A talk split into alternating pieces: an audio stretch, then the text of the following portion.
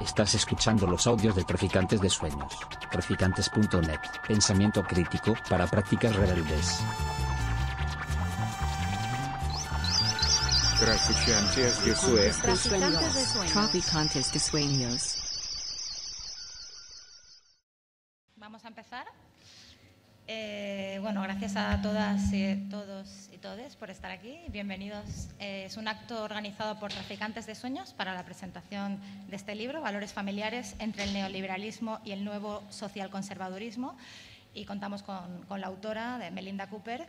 Eh, la, la presentación está organizada por Traficantes de Sueños, pero también por Nociones Comunes, porque es una sesión eh, de un curso que comienza, bueno, que está empezando ahora, que se llama Abolir la familia frente al capital, el Estado y el patriarcado. Eh, es un curso que todavía está abierta la inscripción, digo, por si a alguien le interesa, eh, puede entrar en la página de Traficantes de Sueños en Nociones Comunes y, y, bueno, ahí inscribirse. Em, sin más, bueno, Melinda Cooper, eh, gracias por estar aquí. Es profesora de Sociología en la Universidad Nacional Australiana de Canberra y además del libro que presentamos hoy, es autora de varias de otras obras. ¿no? Ahora mismo también trabaja en eh, una teoría política del resurgimiento de la extrema derecha y su relación con la crisis financiera. Y también investiga sobre políticas neoliberales y finanzas públicas. ¿no? Tiene varias obras sobre financiarización, eh, economía de activos, ¿no? de asset economy o contrarrevolución, extravagancia y austeridad en las finanzas públicas. Estos no están traducidos y también está investigando, eh, bueno, ha hecho trabajos sobre economía política de la biotecnología y también ha publicado varias obras sobre esa temática, pero que tampoco están traducidas. Eh, sin más, bueno, voy a empezar con la primera pregunta.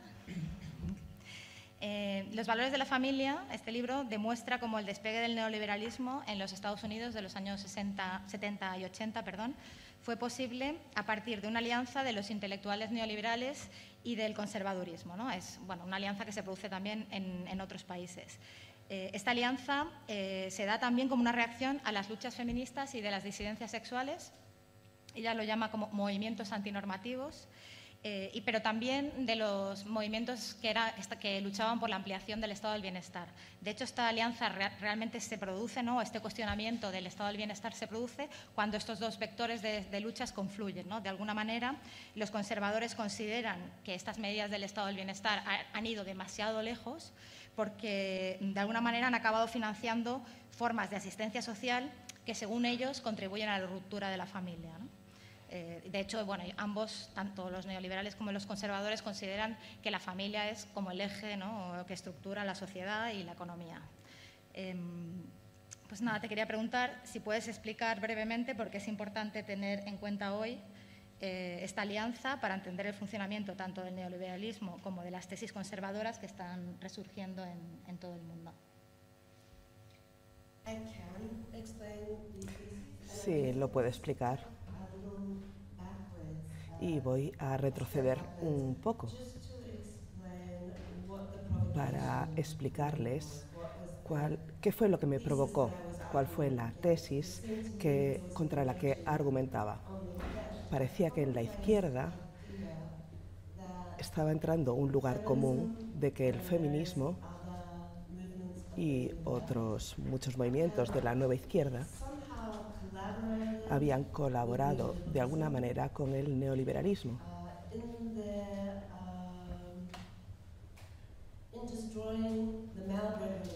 en de destruir estas formas de seguridad que habían sido provistas por el estado del bienestar. Y el feminismo fue eh, la di- diana aquí, porque como Nancy Fraser, una filósofa feminista, dijo, había un- una afinidad subterránea electiva entre la segunda ola del feminismo y el neoliberalismo. Este era su argumento. Si bien ambos querían minar la seguridad eh, que se había construido por el orden social keynesiano, que era el salario familiar, así se llamaba. Me centro en Nancy Fraser porque es una figura de pensadora muy importante, pero esta tesis parecía extendida en la izquierda y me parecía muy peligrosa, ya que si vamos a la conclusión lógica, implica que necesitas restaurar el orden social, el orden de género e incluso racial, las fronteras nacionales, si quieres resistir al capitalismo neoliberal.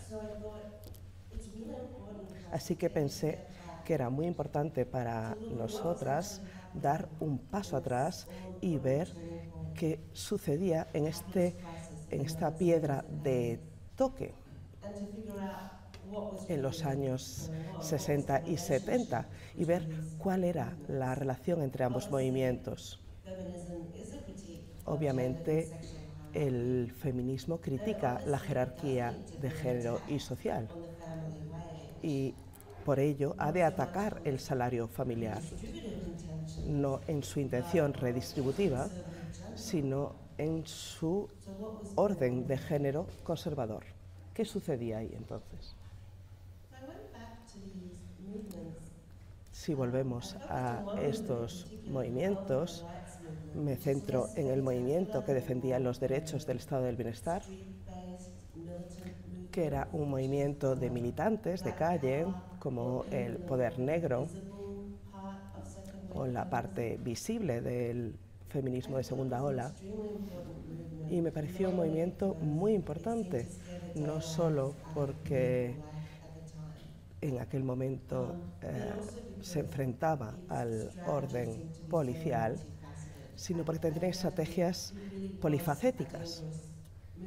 Fue un movimiento peligroso de una, desde un lado positivo. Para mí, este movimiento alteró la idea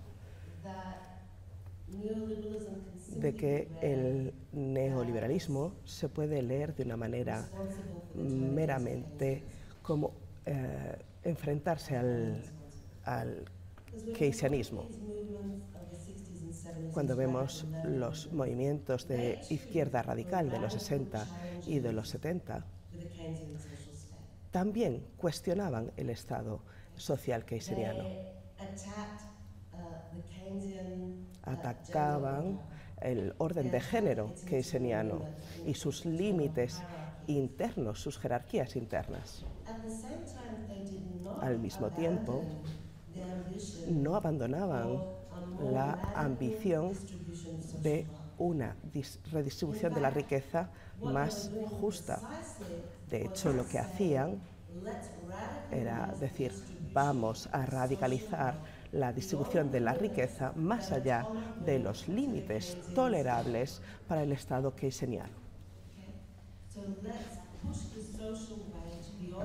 Así que vayamos con el salario social más allá del consenso keynesiano.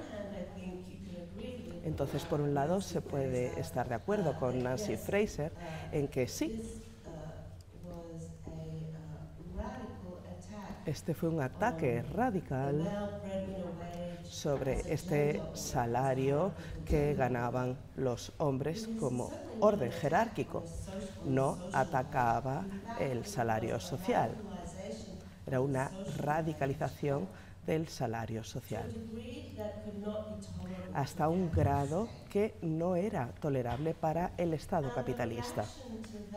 Y la reacción a ello fue bastante clara. Este movimiento por los derechos del estado de bienestar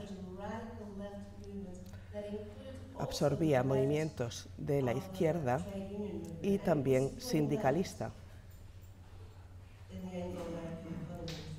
Esto en las economías eh, anglosajonas. Era una izquierda que defendía la inflación de los salarios más que un crecimiento compartido. Querían recuperar en los ingresos nacionales del capitalismo. Este, esta fue una estrategia activa de una inflación impulsada por los salarios. Radical en los salarios, radical también en quién estaba incluido.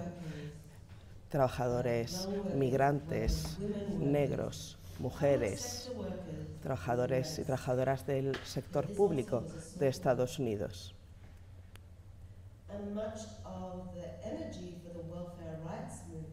Y la energía de este movimiento por los derechos del estado del bienestar venía de que cada vez más los trabajadores de minorías trabajaban en agencias del estado del bienestar, el sector público. Entonces se dio esta colaboración entre los que trabajaban para el estado del bienestar y quienes recibían los beneficios del estado del bienestar. Desde la perspectiva del capitalismo, que estaban totalmente ok con el consenso keynesiano.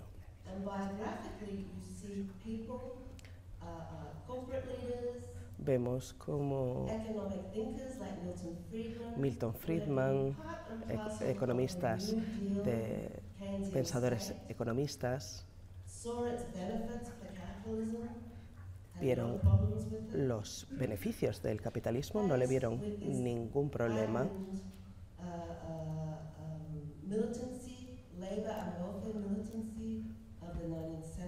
Se veía en la militancia de los años 60 que querían salir del eh, compacto keynesiano. Entonces, cuando se enfrentaron al keynesianismo, fue una reacción al desafío por parte de la izquierda al keynesianismo. Esta revisión histórica creo que es muy importante porque si no olvidamos lo que era el feminismo en aquel momento y también otros movimientos antirracistas y por los derechos laborales. Entonces, ¿quién entró en escena? Una clase de economistas que estaban en contra del keynesianismo, economistas neoliberales, que querían desmantelar todo el aparato del bienestar. Si el estado del bienestar hace que las personas se sientan empoderadas, si el estado del bienestar permite a las personas eh, poner en práctica sus ideas revolucionarias, acabemos con el estado del bienestar. Por otro lado, estaban los neoconservadores, que en la tradición conservadora estaban y que veían cómo se rompía la familia y esto no era solo un síntoma, sino el catalizador de la crisis del capitalismo en los años 70. Este es un diagnóstico conservador que podemos reconocer. Lo que es interesante es que los neoliberales de aquella decían algo muy parecido. El ataque sobre la estructura económica de la familia keynesiana era la real amenaza sobre el capitalismo estadounidense. ¿Por qué a los neoliberales les importa la familia? Los liberales económicos no deberían preocuparse por la familia. De hecho, si miramos el liberalismo económico, vemos que las personas eh, neoliberales estaban obsesionadas con la familia, pero esto es otro, otro tema. Entendieron que la familia tenía una función económica y pensaron que podían restaurar el orden capitalista al desmantelar el eh, estado del bienestar y eso llevaba a las personas a refugiarse en el parentesco, ya sea eh, real o forzado, como sustituto del estado del bienestar. Entonces, en ese momento, neoliberales y neoconservadores encuentran este extraño punto de convergencia donde ven que la crisis económica es implica la ruptura de la familia y del orden de género. Y acuerdan que ha de restaurarse de alguna manera. No va a ser el salario que gana el hombre, como antes, sino que va a ser una responsabilidad de la familia privada. Tenían que depender de la riqueza familiar y si no había esa riqueza familiar, debían entrar en círculos de trabajo no remunerado, endeudarse. Entonces, esta es la simbiosis extraña que me interesó. Es muy corta. Eh, has dicho bueno, que tu interés en, esta temática empezó también eh, bueno, por las críticas de ciertas proposiciones desde la izquierda o ciertos teóricos de izquierda eh, que cuestionaban el feminismo y las luchas de las disidencias sexuales. ¿Quieres traducirlo? Sí. Ah. Y bueno, y, y, cómo de alguna manera esa alianza entre las luchas por la ampliación del estado del bienestar y las luchas antinormativas eh, fue lo que, ¿no? lo que, mm, como una respuesta eh, que mm, o sea, como que se planteaba esa alianza de los neoliberales y los conservadores a partir de, eh, de ese frente conjunto de lucha, digamos. Entonces, la, la pregunta en realidad eh, quiere traer eso al presente y preguntarte si tú crees que esa alianza entre movimientos eh, disidencias sexuales o feministas están empujando los límites del estado del bienestar o están reivindicando ese tipo de cuestiones, también para entender por qué se producen esos cuestionamientos o esa propuesta de crítica a partir del concepto de neoliberalismo progresista, etcétera. No sé si se entiende bien. ¿Tú lo has entendido? Más o menos no. o sea, si, si crees... No, it's a new one. It's if uh, this alliance between feminism mm -hmm. and uh, welfare movements Yeah. is going on now or something else similar to this. Uh, because I want to ask you if you think there's something true in this critique of, uh, you know, of the neo progressive Uh-huh, uh-huh. Because I think this is talking about um, A real development. well, uh, hegemony inside the, Yeah,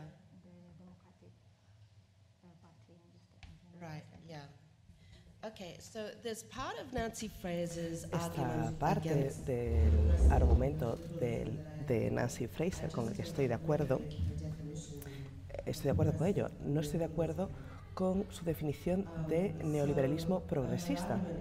Entonces, su argumento es que parte de la izquierda fue recuperada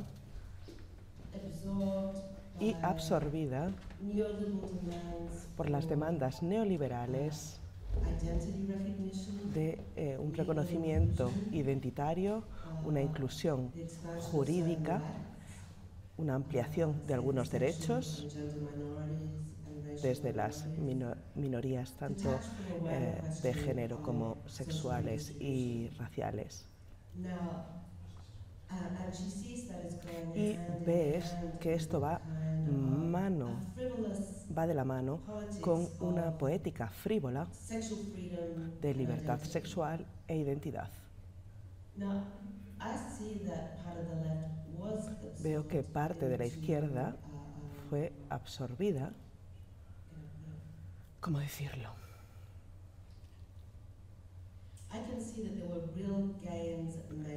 Puedo ver que se obtuvieron beneficios de que se reconocieran las relaciones no, normativos, no normativas. El ejemplo más obvio es el matrimonio homosexual. Se puede ver esto como un ejemplo de neoliberalismo progresista, pero lo que me parece obvio es que el impulso radical de los movimientos de los 70 al mismo tiempo se canalizó a la forma de eh, relaciones de parentesco, de matrimonio y de familia. Hay una razón para esto, que es la economía, y que es totalmente compatible con las ideas neoliberales sobre la función de bienestar de la familia. Cuando se ve la jurisprudencia sobre el matrimonio homosexual, el argumento era que debemos dejar que los gays se casen porque la eh, unión de cónyuges supondrá una sustitución del estado de, bienestar. Los matrimonios gays ya no dependerá del Estado. Esto fue en la crisis del SIDA, donde las autoridades estatales eh, vieron una manera de no responsabilizarse de los gastos hospitalarios de las personas que eh, habían contraído SIDA. Uh, because he saw, for one, he was neoliberal, he had no kind of moral Estaba el lado neoliberal, donde no había ningún tipo de moral ni empatía hacia una sexualidad no normativa, y por otro lado estaba que el derecho de eh, las parejas no normativas solo podría autorizarse si eh, entraban en alguna relación familiar aceptada. Esto sucede con el estado de bienestar y se ve en la administración Clinton que Fraser ve como el apogeo del neoliberalismo progresista. Fue una, eh, una reforma del estado de bienestar donde entran unas medidas eh, de castigo como eh, había antes del New Deal en Estados Unidos. Esta reforma del estado de bienestar implica que una mujer que recibe ayudas sociales debe depender de eh, un cónyuge, no del Estado. Entonces se dirigía el dinero del estado de bienestar para localizar a los padres genéticos de hijos de madres solteras.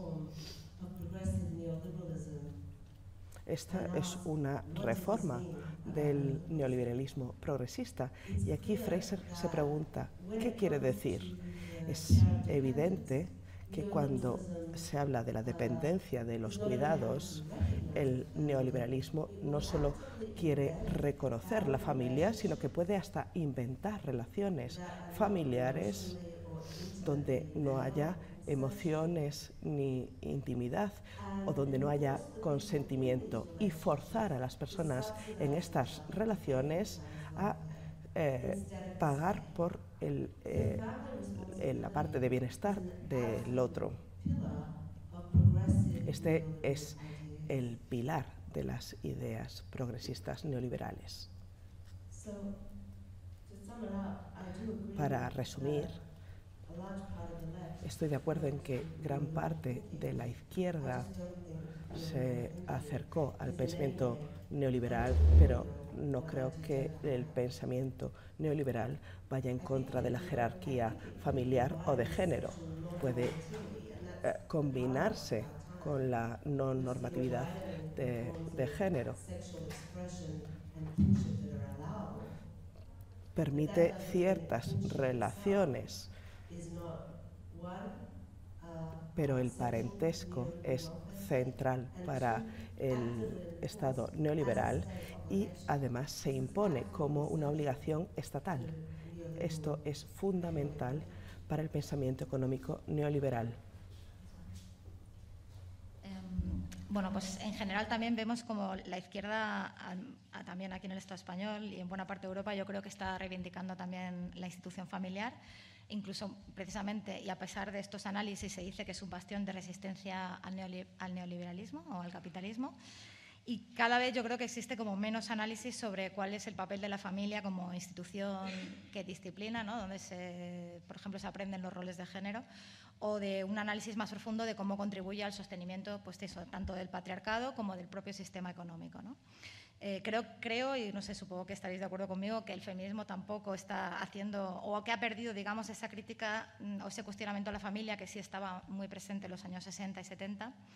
Eh, y bueno, ya ella ha comentado un poco ¿no? como estas demandas de- del matrimonio homosexual eh, también, bueno, qué función tuvieron o qué función han tenido y, que yo creo que también en los movimientos LGTBI pues la demanda del matrimonio homosexual también ha descentralizado esta, esta digamos, crítica más profunda de la familia. ¿no?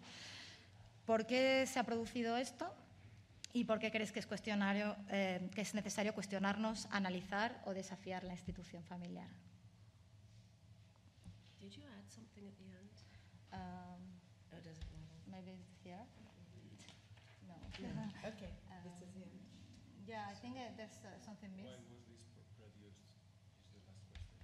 Okay, why did this happen? Yeah. Well, I mean, the idea that um, the family is a bastion of resistance La idea de que eh, la familia es un bastión de resistencia al capitalismo es una mitología del, eh, del neoliberalismo. Si vemos la historia del liberalismo económico, vemos que se avergüenzan un poco de la función de la familia en su visión de las dinámicas económicas, porque siempre ponen en primer plano la responsabilidad individual. foregrounding there is that Al- you see the contradiction most clearly around the Y la contradicción la vemos en la cuestión de la herencia. Siempre han tenido dificultades con eso desde la Revolución Francesa, porque la herencia o, o parte de sus formas parece en reminiscencias del orden feudal aristocrático. Pero el neoliberalismo no puede funcionar sin la herencia.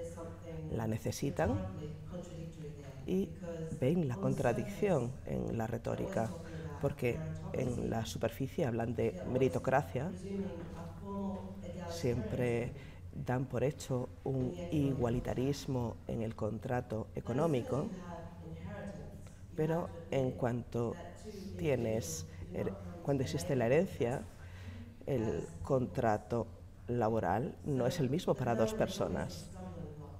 Entonces, la familia es esto que también desequilibra. Y los neoliberales hablan de la familia como a pie de página, en los márgenes, pero es fundamental, porque para proteger la riqueza privada, has de proteger la transmisión de riqueza dentro de la familia. Entonces la familia nunca fue una forma de resistencia al capitalismo, sino es cómo se reproduce eh, la riqueza capitalista. No es una forma estática de familia, no decimos eso. Cambia de manera drástica a lo largo del tiempo, ni cumple la misma función para distintas clases, pero es totalmente fundamental.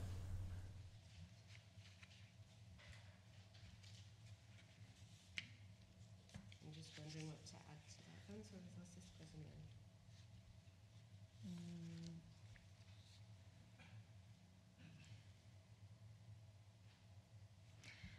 again. Uh, why is uh, necessary to, to question the family institution? Was the last one? Yeah, okay. Well, I, I guess following on from that, it becomes clear why Si partimos de ahí, parece evidente porque la resistencia a la familia fundamental to anti-capitalism. es también esencial para el anticapitalismo. No puedes criticar o enfrentarte al capitalismo de una manera seria without looking at the institution sin contemplar la institución de la herencia y la reproducción de la riqueza privada. Es interesante porque esto fue ambivalente en el manifiesto comunista de Marx y Engels que demanda la abolición de la herencia, between Marx and Bakunin. Después lleva a una disputa entre Bakunin y Marx. Bakunin pedía la abolición de la herencia y las feministas de su círculo hacían lo mismo, pero desde una perspectiva de género mucho más afinada en la crítica a la familia como una forma de organización jerárquica. interesting because they're looking Estos textos son muy interesantes porque contemplan cómo la estructura económica de la riqueza familiar, la estructura del trabajo no remunerado en los hogares, crean esta línea divisoria entre eh, la propiedad alienable e inalienable. Mujer, madre. O eh, virgen y prostituta. La crítica feminista a la herencia en círculos anarquistas y comunistas fueron mucho más allá que la crítica de Marx y Engels. Eh, implicaban que la crítica a la familia debía extenderse. Marx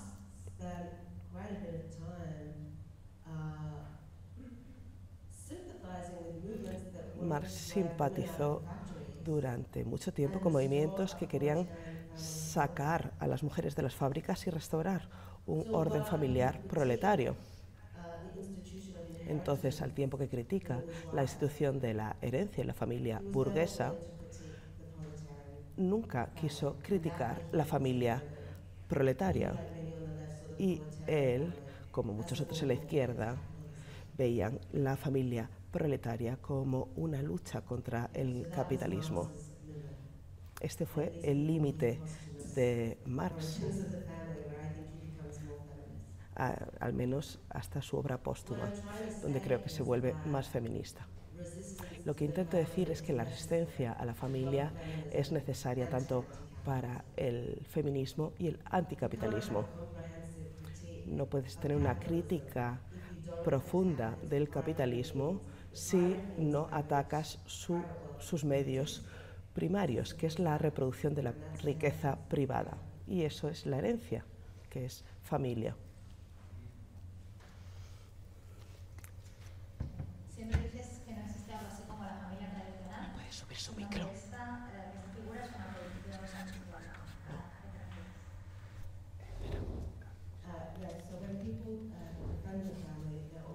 Cuando se hace una defensa de la familia, siempre se mira hacia atrás. Hace 40 años, ¿qué era la familia?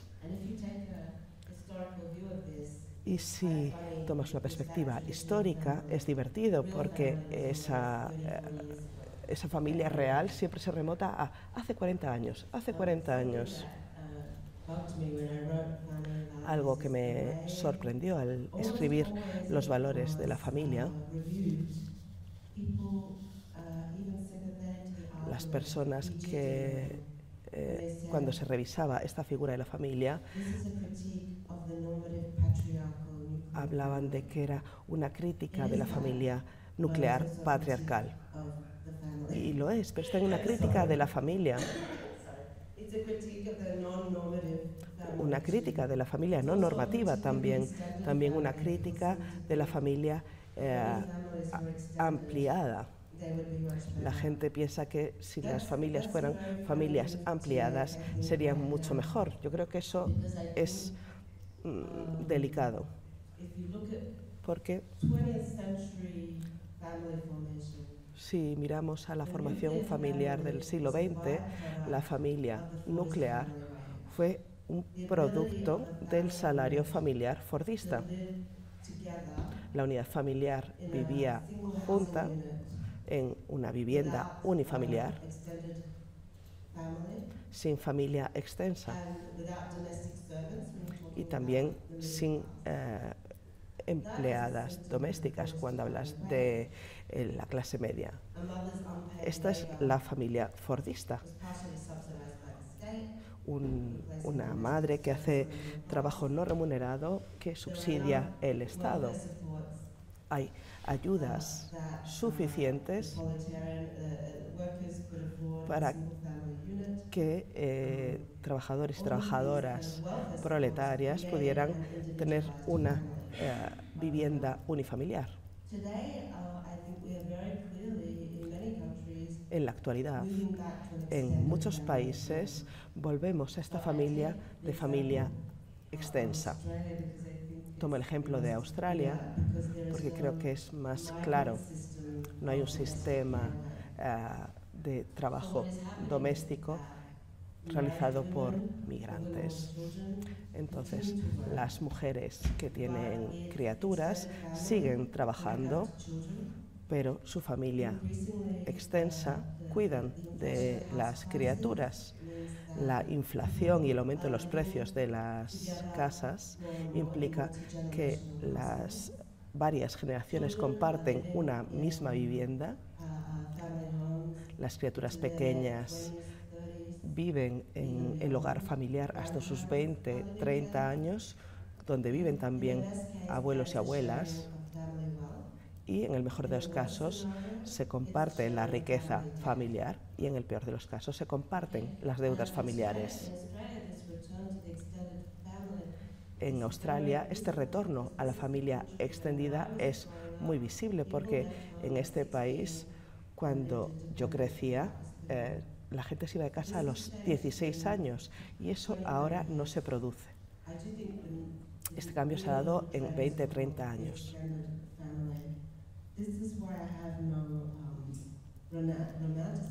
Por eso no romantizo las familias tradicionales y creo que debemos de ser escépticas con estas ideas o con romantizarlas.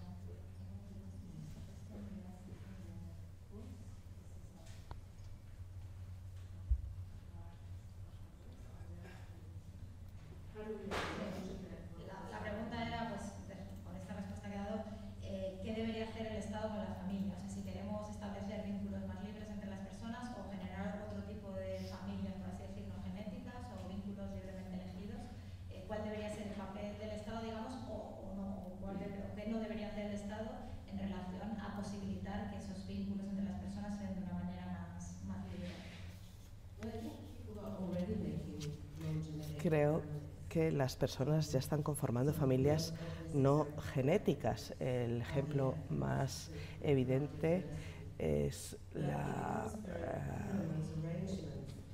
fertilización in vitro. Pero vemos los vínculos jurídicos del parentesco que siguen teniendo una importancia central. Tienen mucha más importancia que una relación eh, donde no haya parentesco. Por ejemplo, eh, madres subrogadas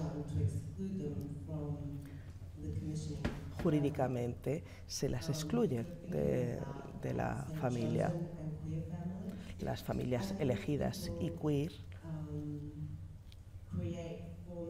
ahí las personas crean formas de relación y se convierten en familias jurídicas cuando el Estado les obliga. El matrimonio homosexual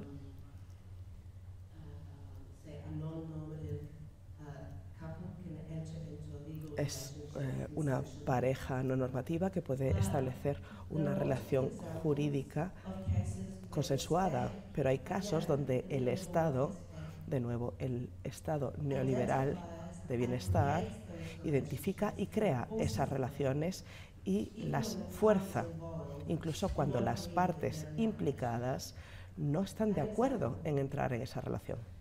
Un ejemplo, el sistema de eh, ingreso eh, mínimo en en Australia mm, espía a las familias que son sospechosas de estar cometiendo fraude del estado de bienestar. Puede revisar su correo, grabarles y de las cosas que tienen que comprobar es de si eh, mantienen una relación sexual si tienen esa relación sexual, reciben el apoyo conyugal. Eso implica que son mutuamente dependientes, que tienen una responsabilidad familiar. entonces se te cortan los subsidios individuales. El sistema de desempleo australiano fue la primera agencia gubernamental que reconocía las relaciones homosexuales antes de que fueran legalizadas. Entonces, para mí, la idea de conformar parentescos no genéricos, familias no genéricas, no es tan liberador. A veces el lenguaje del parentesco se toma a la ligera, pero el parentesco implica cuidados y cuando el Estado lo detecta pasa a ser algo forzoso. En, en, una obra que tienes que se llama The Asset Economy, que has escrito junto con Lisa Atkins y Martin Connings, explicáis cómo eh, desde los años 80 hemos entrado en una fase de bienestar basado en activos, eh, que es un concepto similar al que utilizan Isidro López y Manuel Rodríguez en su libro Fin de Ciclo, que también está publicado por Traficantes de Sueños. Ellos hablan de una sociedad de propietarios y de alguna manera yo creo que vuestro trabajo este en concreto sirve perfectamente para explicar la realidad española, ¿no? donde la, la, financiarización, sobre todo de la vivienda, se ha convertido en un sustituto del estado del bienestar. ¿no? Y hoy las posibilidades de vida están más definidas por la propiedad que se posee, ¿no? los activos financieros, pero también inmobiliarios, es decir, por el patrimonio familiar que se hereda más que por los, salarios que se pueden obtener en la mayor parte de trabajos o de actividades profesionales. Bueno, de hecho, antes estaba viendo una encuesta del país que decía que los mayores de, 80, de 60 años en España, el, casi el 40% en el último año, sorry, I, will translate, en el último año habían ayudado a sus hijos eh, a pagar el alquiler o a pagar la comida, la electricidad, etcétera. ¿no? Eso, el, casi el 40% de los mayores de 60, es decir, que estaban ayudando a sus hijos, pero a sus hijos incluso ya bastante mayores. ¿no? Entonces, la pregunta es, ¿Qué consecuencias tiene esto para la configuración de las clases sociales hoy o para la movilidad social? pero también para la familia, ¿no? en tanto que, eh, institución que acumula y transmite ese patrimonio.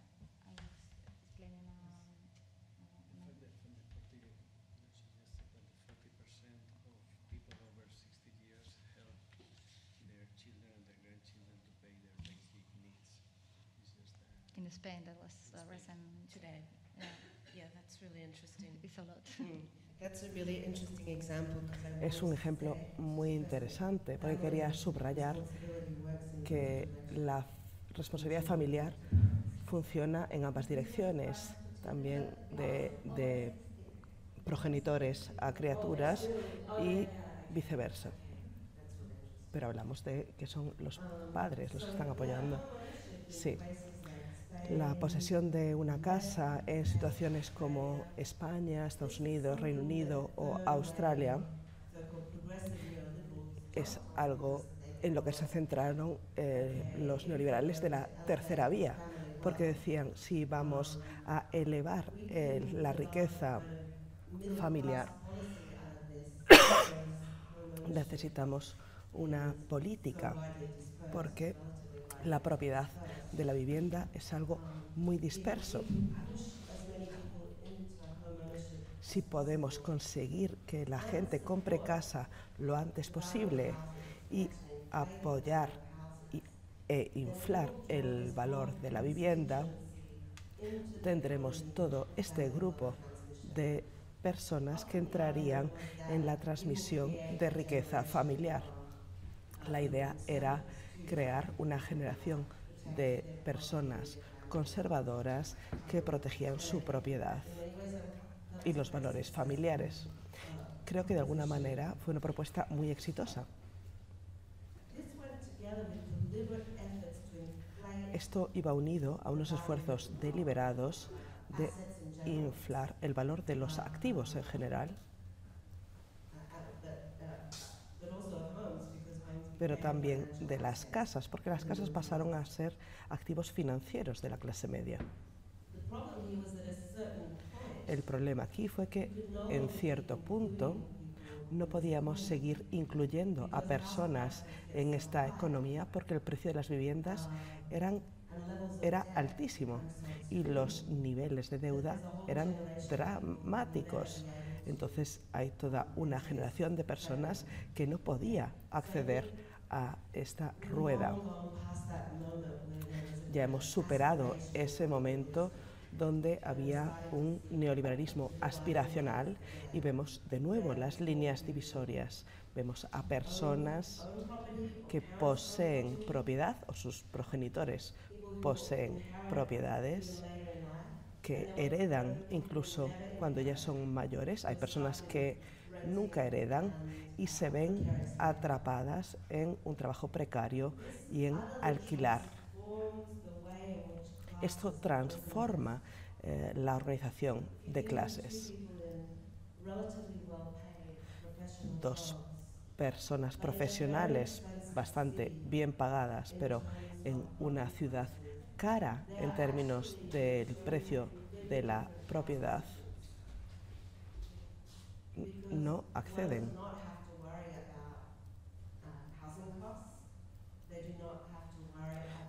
Quien posee una casa no tiene que preocuparse de eh, um, eh, los gastos de vivienda.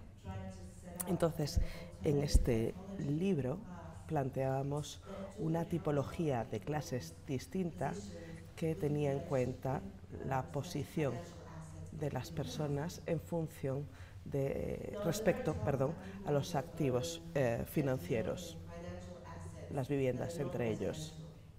Hay activos no residenciales, por ejemplo, eh, la riqueza individual, la propiedad intelectual. Eh, entonces hay personas en esa clase y personas en esa clase que también tienen propiedades de inversión, personas que poseen una residencia y que están en toda una clase social distinta, personas que tienen eh, hipotecas y que poseen bienes de una manera aspiracional y personas que simplemente están endeudadas, que no tienen ningún tipo de aval sobre esa deuda. Y es una situación muy peligrosa, teniendo en cuenta la precariedad generalizada del trabajo. Entonces, podemos analizar la clase en términos de trabajo inseguro. Eso es importante, pero no es suficiente, porque si eh, estás en una situación laboral insegura, pero tienes una casa, es totalmente distinto de que si estás en una situación laboral insegura, pero no tienes casa. En términos de la familia, esto implica que volvemos a las economías dinásticas, digamos, donde tu trayectoria social la determina eh, tu parentesco y la cara oculta de esa moneda es que las economías que dependen de un trabajo eh, de personas endeudadas. Un ejemplo de esto es la economía de los préstamos eh, estudiantiles, donde padres y abuelos se endeudan para permitir que una persona joven vaya a la universidad. Y esta persona joven se espera que llegue a tener un empleo para pagar esa deuda durante múltiples generaciones. Lo peculiar de esto es que no es solo una forma personal de endeudamiento, sino que es plurigeneracional.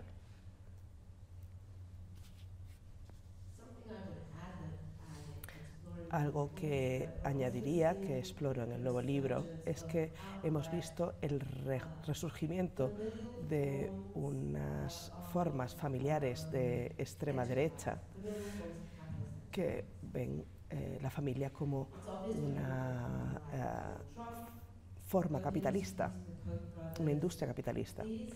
Lo vemos con Trump, con estas eh, empresas familiares privadas, siempre han existido, pero ahora son más prominentes y más centrales en el capitalismo estadounidense, algo que no eran en los años 70. Junto con esto hemos visto un aumento de un capital de inversión proactivo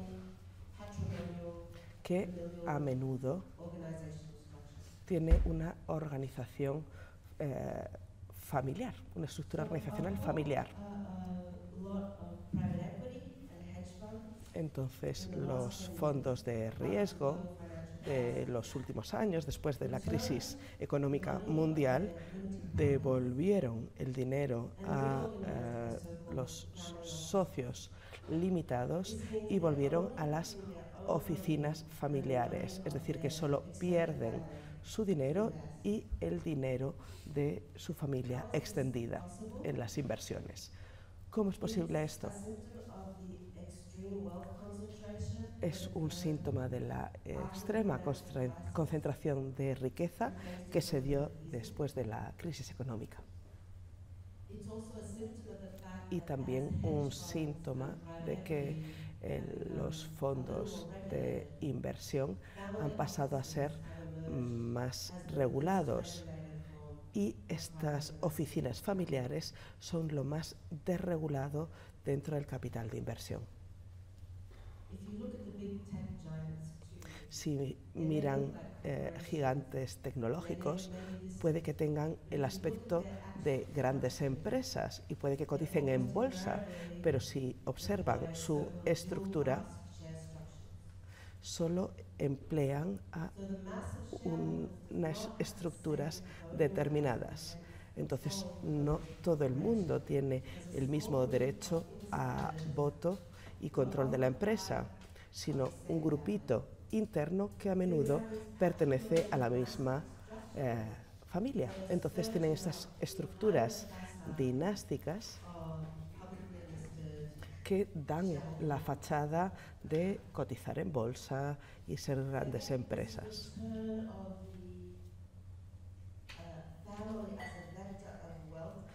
Este retorno de la familia como vector de la transmisión de riqueza está sucediendo en distintos niveles de manera simultánea.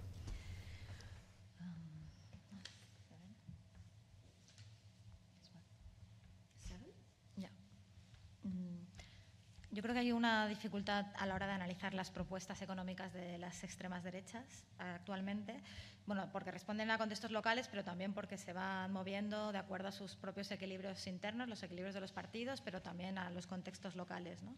Eh, lo digo porque podemos ver tanto propuestas anti-austeridad, eh, por ejemplo, Melinda ha, ha- ha estudiado esto en un artículo que está en un recopilatorio que se llama Neoliberalismo mutante, este sí está traducido, está publicado en lengua de trapo. Entonces, ella investiga cómo en la Europa postcrisis del 2008, parte de estas extremas derechas, ¿no? en concreto la Agrupación Nacional de Le Pen o la Liga, o la Liga Italiana, desafiaron la austeridad fiscal con teorías económicas heterodoxas y con propuestas antineoliberales. ¿no? Aunque también ella dice que tenían una lógica interna también diferente a las propuestas de las izquierdas en ese sentido. ¿no? Pero eh, evidentemente desde aquí, desde el Estado español, vemos eh, propuestas muy, muy diferentes, ¿no? como es la de Vox, que tiene un programa eh, muy contradictorio porque su apuesta más fuerte, digamos, es por la privatización de la sanidad, de la educación, etcétera. También por una reducción radical de impuestos, ¿no? un programa neoliberal bastante clásico. Por otro lado, mm, si escogéis su programa electoral, propone todo tipo de ayudas, sobre todo en un sentido pues, de estimular las tasas de natalidad, de, ayudas a las madres, etcétera. Pero bueno, aparte de este ejemplo que tenemos aquí, eh, vemos el extremo de Milley, ¿no? Que es un li- libertariano, se diría en castellano, libertario desde luego yo no le diría, eh, en inglés es libertarian, ¿no? que se entiende mejor, que tiene propuestas económicas todavía más extremas. ¿no? Entonces la pregunta es, ¿por qué se produce esta amplitud de, de- de programas, ¿no? si responden a contextos diferentes o si estas extremas derechas tienen funciones diversas? Y también, ¿qué sucede con esta alianza entre conservadores y neoliberales hoy después de, de Trump? Yeah, I mean, it's a really interesting question. Es una pregunta muy interesante. Hay una gran diversidad de posturas económicas en la extrema derecha.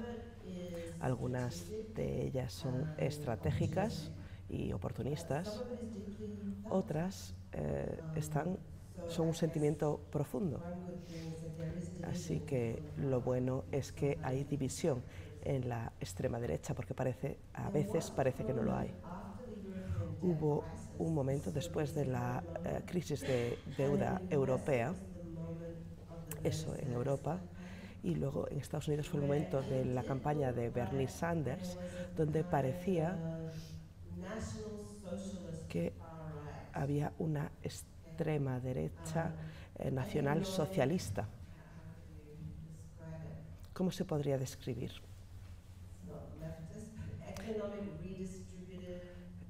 Tenían una tendencia económica re- redistributiva y de bienestar, pero eran de extrema derecha. Eso lo vemos en lugares como Francia, donde el frente, el antiguo Frente Nacional estaba eh, dividido entre un estado de bienestar chauvinista y una corriente neoliberal. Creo que Marine Le Pen está más en, eh, en la parte de bienestar chauvinista y otros familiares de ella en el otro ala. No creo que haya una corriente política sólida. Lo que predigo es que será sólida cuando la izquierda sea sólida. Es casi una relación competitiva. Como fuentes intelectuales está la revista estadounidense llamada Compact Magazine, que representa esta postura en la actualidad. Se describe como una alianza rojiparda.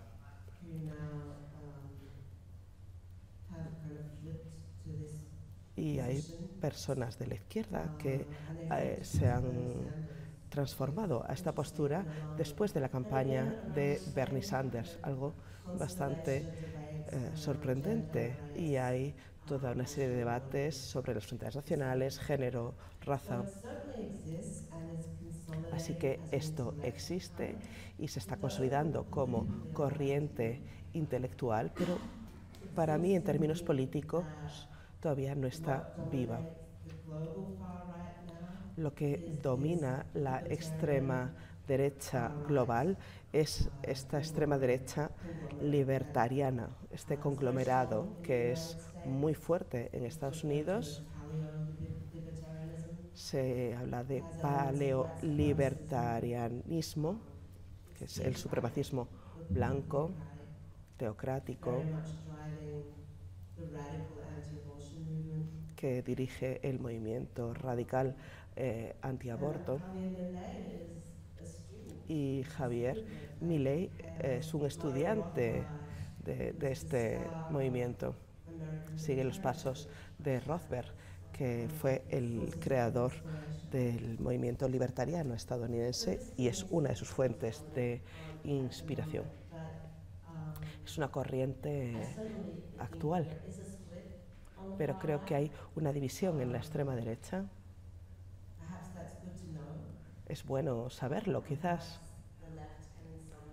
Y quizás la izquierda puede trabajar en esa división.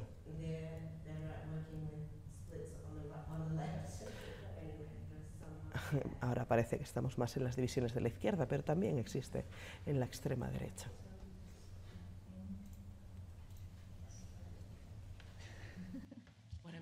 No, no, my question. Oh, the question. Eh, quería preguntarle mm, si, bueno, actualmente el neoliberalismo parece abocado a una crisis de legitimidad y han emergido nuevos discursos que parecen cuestionar su hegemonía, ¿no? pero también estas nuevas incógnitas relacionadas con la emergencia de las opciones de extrema derecha. Entonces, la pregunta es, ¿qué podría sustituir esta hegemonía neoliberal? Y si son los ultraderechistas del presente una alternativa efectiva a ese orden o solo una fase autoritaria que pretende contener los malestares que provoca el propio sistema. Yeah, that's very interesting because um, there is a crisis of le- legitimacy. Es muy interesante porque hay una crisis de legitimidad.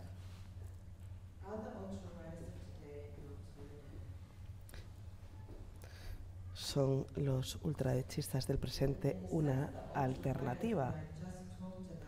Eh, la extrema derecha de la que acabo de hablar eh, sigue el linaje neoliberal. Son como hijos del matrimonio de neoconservador y eh, neoliberal. Ahí está el paleoconservadurismo y el libertarianismo. Los libertarianos est- estadounidenses se alejan del liberalismo económico estadounidense, miran a- al austriaco. Siguen a Hayek, por ejemplo, que Friedman, que pensaron que Friedman era socialista, porque Milton Friedman no tenía problemas con eh, tener un banco central, quería un banco central y la monetarización. and they will abolish taxation completely. Um, what is odd about this element of this kind of extreme neoliberalism? Este neoliberalismo extremo tiene algo que si se aplica rompería todos los cimientos de la hegemonía estadounidense. Milley dice que va a abolir el Banco Central eh, argentino. Seguramente lo haga, pero no puedes imaginarte a los libertarianos estadounidenses destruyendo la Reserva Federal sin destruir el capitalismo estadounidense por completo. Digo esto al mismo tiempo que reconozco que estas voces ahora tienen un poder real dentro del Partido Republicano. Entonces, por raro que suene, no es plenamente imposible. Si vemos la crisis del techo de deuda, que en Estados Unidos se, se habla de esto cada dos años, esto lo lleva el libertarianismo estadounidense de extrema derecha. So is this, in a sense, it's, in a sense, they're a continuation, Entonces, en un sentido, hay una continuación, llevan el ne- neoliberalismo a su conclusión extrema, pero aplicado en la práctica rompería los cimientos del poder neoliberal en Estados Unidos. Así que sería algo casi suicida. Turning to the question of whether the left has an alternative to neoliberal sobre si la izquierda tiene una eh, alternativa a esta hegemonía neoliberal, tenemos que plantear esta pregunta en la izquierda de una manera directa.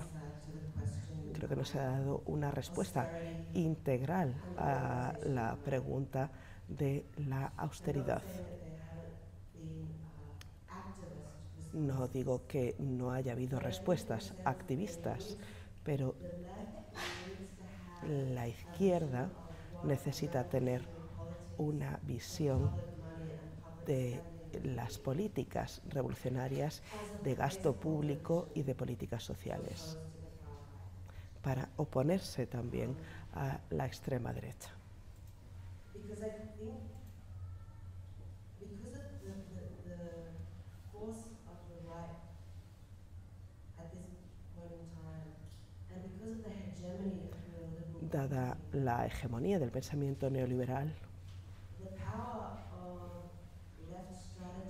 el poder de las estrategias de izquierda de organización directa y apoyo mutuo pasan a leerse como una manera de acomodarse a la política neoliberal los neoliberales también apoyan el apoyo mutuo y la autodeterminación, siempre y cuando no implique al Estado.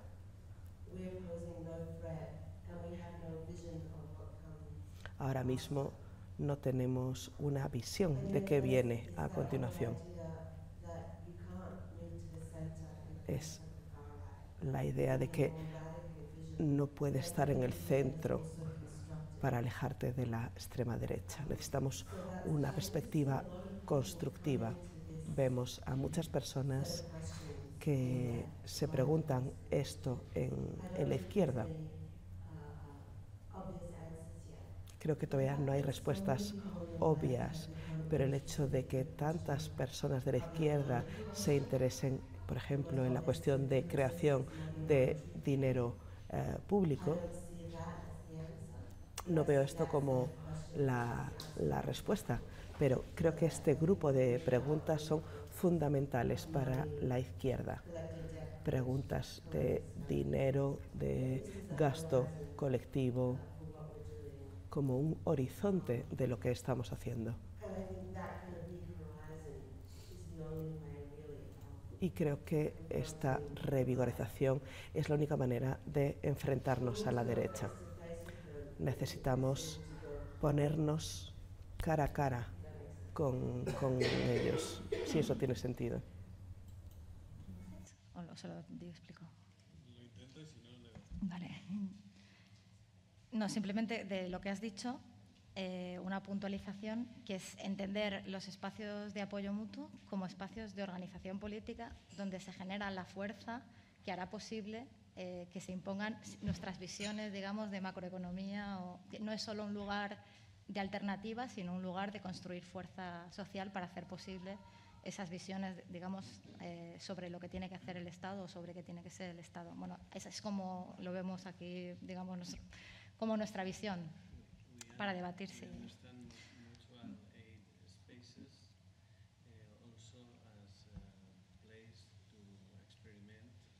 To create the, be the another institution Alright, great. around there or another maybe it's not an experimentation, it's, it's like um, to Laboratory. no, it's to build the strength in order to impose It's true. or or- Excuse or- me. Are you okay? It's absolutely true. I don't want to be misread as Muy cierto. No quiero que se me entienda que, que critico el apoyo mutuo. Es imprescindible. Pero no es suficiente.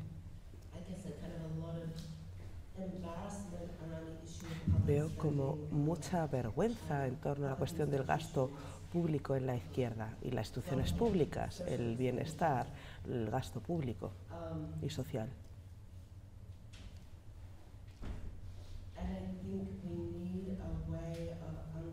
Y creo que necesitamos una manera de what entender our politics of public money would be. cuál sería nuestra política sobre dinero In público para poder afilarlas, poder saber a dónde vamos. Pues yo seguiría preguntando, pero creo que voy a abrir el turno de preguntas, ¿no?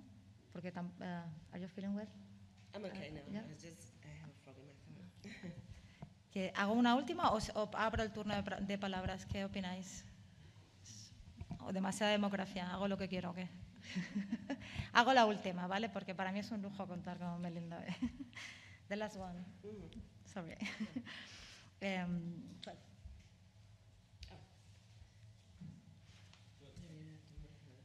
Hoy estamos asistiendo como a una explotación, digamos, de las ansiedades reproductivas eh, que utilizan las extremas derechas, ¿no? Todo este marco del invierno demográfico, de la teoría del gran reemplazo. No os lo voy a explicar, pero bueno, me imagino que a todos os suena, ¿no? Esta idea de que las tasas de fecundidad son muy bajas y que por tanto hay que estimular la- la- el nacimiento de hijos nacionales, etcétera, ¿no?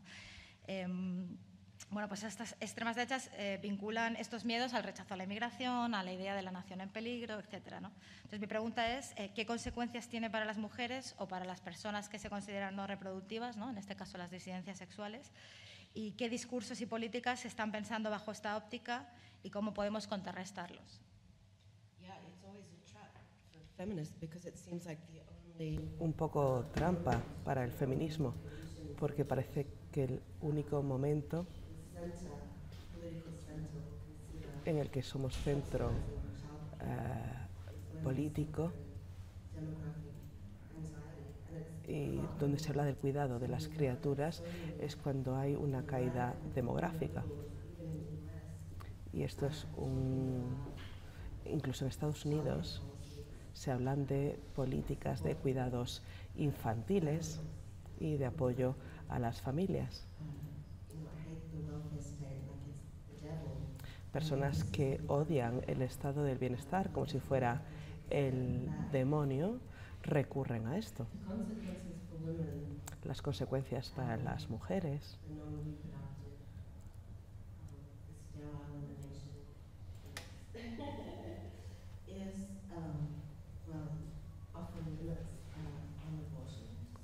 son a veces límites al aborto.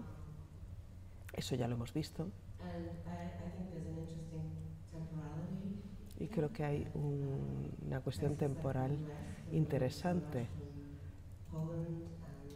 Estados Unidos se diferencia mucho de Polonia y de América Latina, pero vemos las luchas feministas que se están llevando a cabo ahí y eh, eso les, les une. Estaba pensando en las... Lo primero es... Estaba pensando en las políticas que se están haciendo en Ucrania de, que, que pretenden estimular la natalidad y que, por ejemplo, tienen, son, digamos, ayudas del estado de bienestar co- que tienen implícita una moralidad. ¿no? Entonces, a través, por ejemplo, de préstamo, una cosa que se llaman préstamos preferentes a parejas, eh, pero que el objetivo es que tengan hijos. Entonces, a medida que van teniendo más hijos, el, el interés baja ¿no? de esos préstamos. O además solo se dan a una pareja donde sea el primer matrimonio de las dos personas que lo contraen, etcétera, ¿no? Como son políticas destinadas a, morali- de- a moralizar la sociedad y, y y supeditan, digamos, el estado del bienestar a eso. Do you want to translate this? She's talking about policies in Ukraine that are directed for uh, increasing the birth rate, and they depend on a, a kind of welfare morality because they give the loans, the loans, Yes, the policy for couples who want to have children, yeah, and depending on that, they give more or less loans yeah, to that couple. yeah. What do you think? And they have less interest if you have more children. I- I- I- the more Oh. children you have, the less interest you have to pay. Oh, okay. Yeah, kind I of, think, uh, yeah, I mean, a lot, a lot of countries have this. Australia has. Muchos países tienen eh, eso. En, en Australia hay un bono por, por criatura. conservative uh, party, kind of outrageously uh, generous. And Es eh, muy generoso. Es algo impulsado por la extrema derecha nacionalista. Y por supuesto que es algo tan pragmático. Alientan a la migración y prefieren personas en edad reproductiva y hay discursos demográficos que surgen eh, por todos lados. Se habla del gran reemplazo, pero si miramos en detalle las políticas,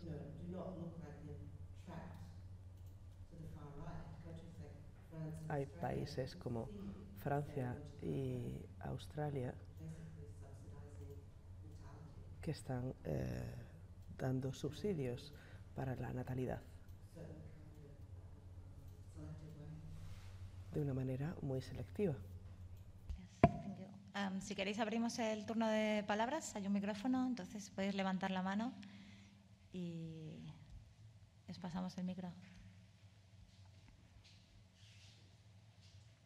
Y si no, tengo más preguntas, pero creo que está cansada, porque no se encuentra muy bien hoy.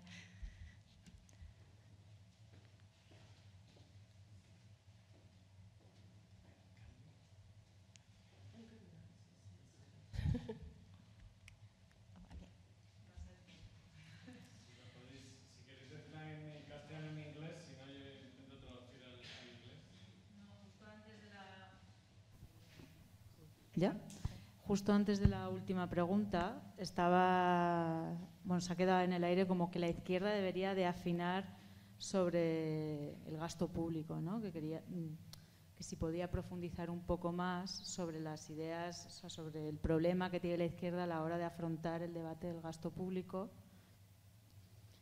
¿Qué, qué opinión tiene? Se ha quedado por encima, ¿no? Y luego también eh, me parece también importante la opinión de la izquierda o el debate de la izquierda en cuanto al ingreso público, los, cómo ingresar ¿no? para gastar.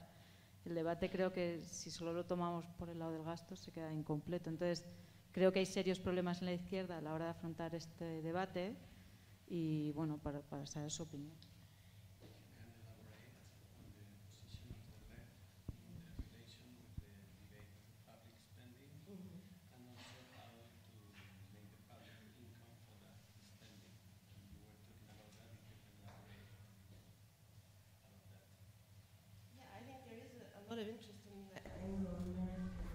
Creo que hay mucho interés por parte de la izquierda anglo, anglosajona, también economistas, ver cómo serían unas finanzas públicas revolucionarias.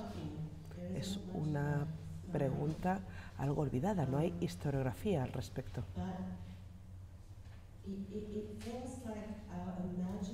Pero parece que esto no va a la par con las cuestiones de recopilar deudas y el gasto público o la generación de dinero a partir del ba Banco Central. Esto parece que no es una cuestión con la que experimente la izquierda.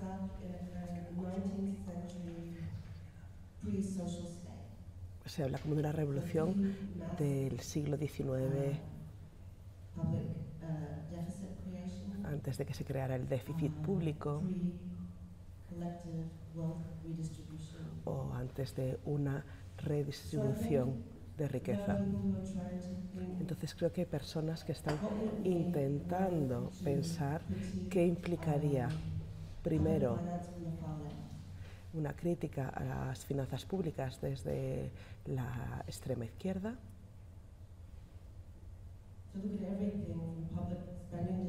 contemplar las decisiones sobre gasto público, gasto fiscal, bueno, fiscalidad en general. ¿Cómo sería una eh, gestión del dinero sin defender la riqueza privada?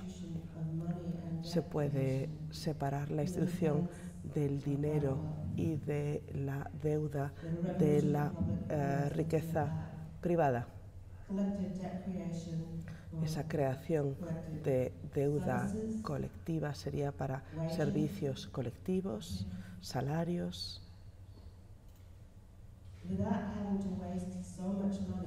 sin desperdiciar dinero en la defensa de la propiedad privada y la riqueza privada, que es de lo que trata la austeridad, básicamente.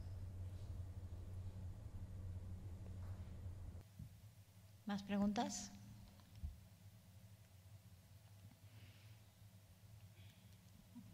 ¿No? ¿Queréis iros a casa? ¿Tan pronto? Pues si no hay más preguntas voy a cerrar aquí. O voy a hacer yo otra, que ya veis que me gusta mucho. ¿no?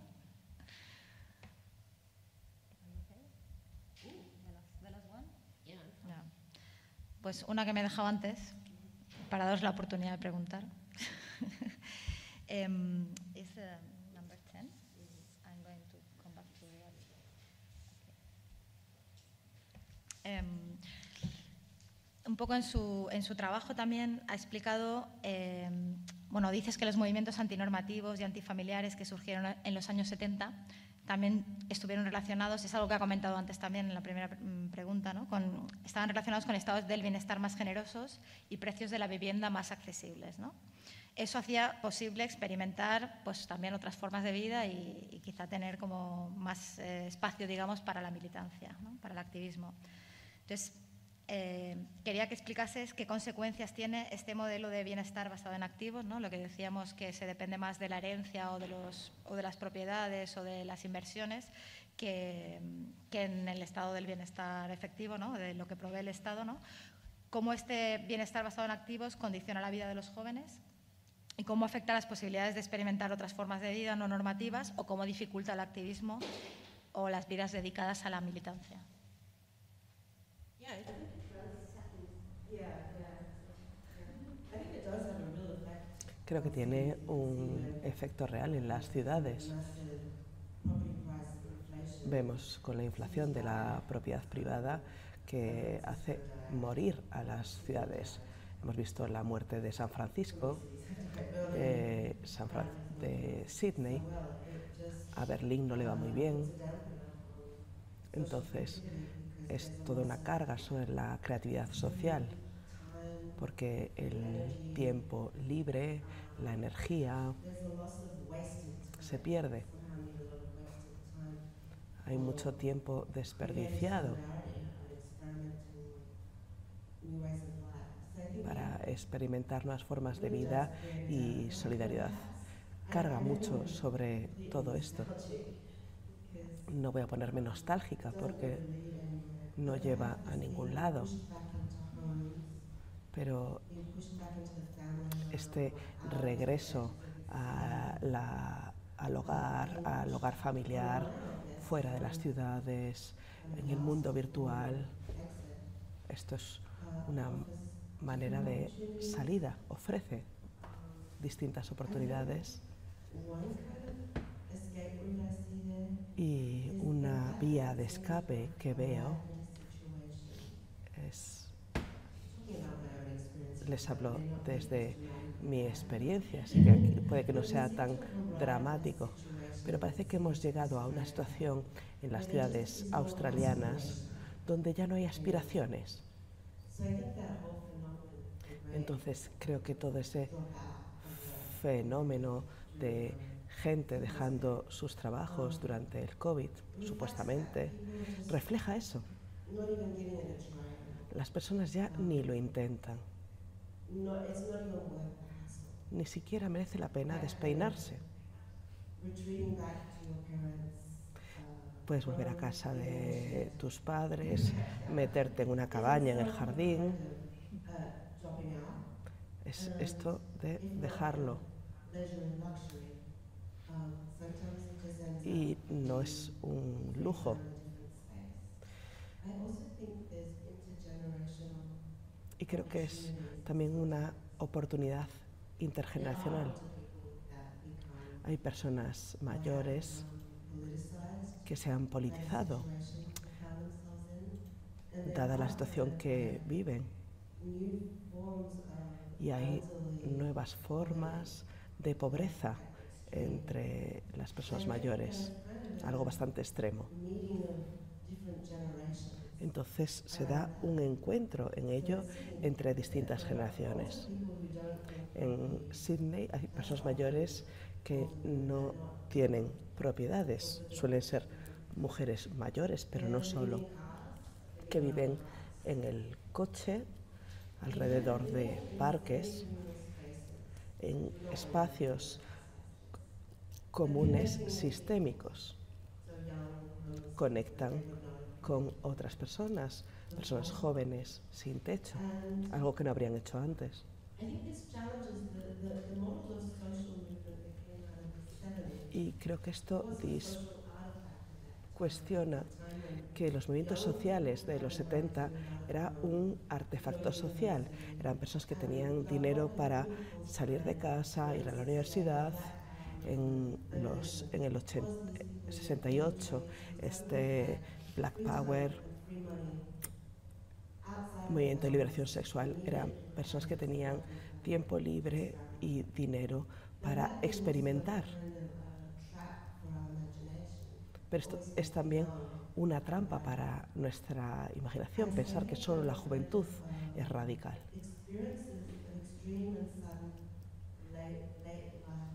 Estas experiencias de pobreza en la última fase de la vida han creado un radicalismo entre las personas mayores. No sé si sucede también aquí, pero algunas de las acciones directas más valientes en el ámbito medioambiental de Australia viene de personas mayores de 60 años.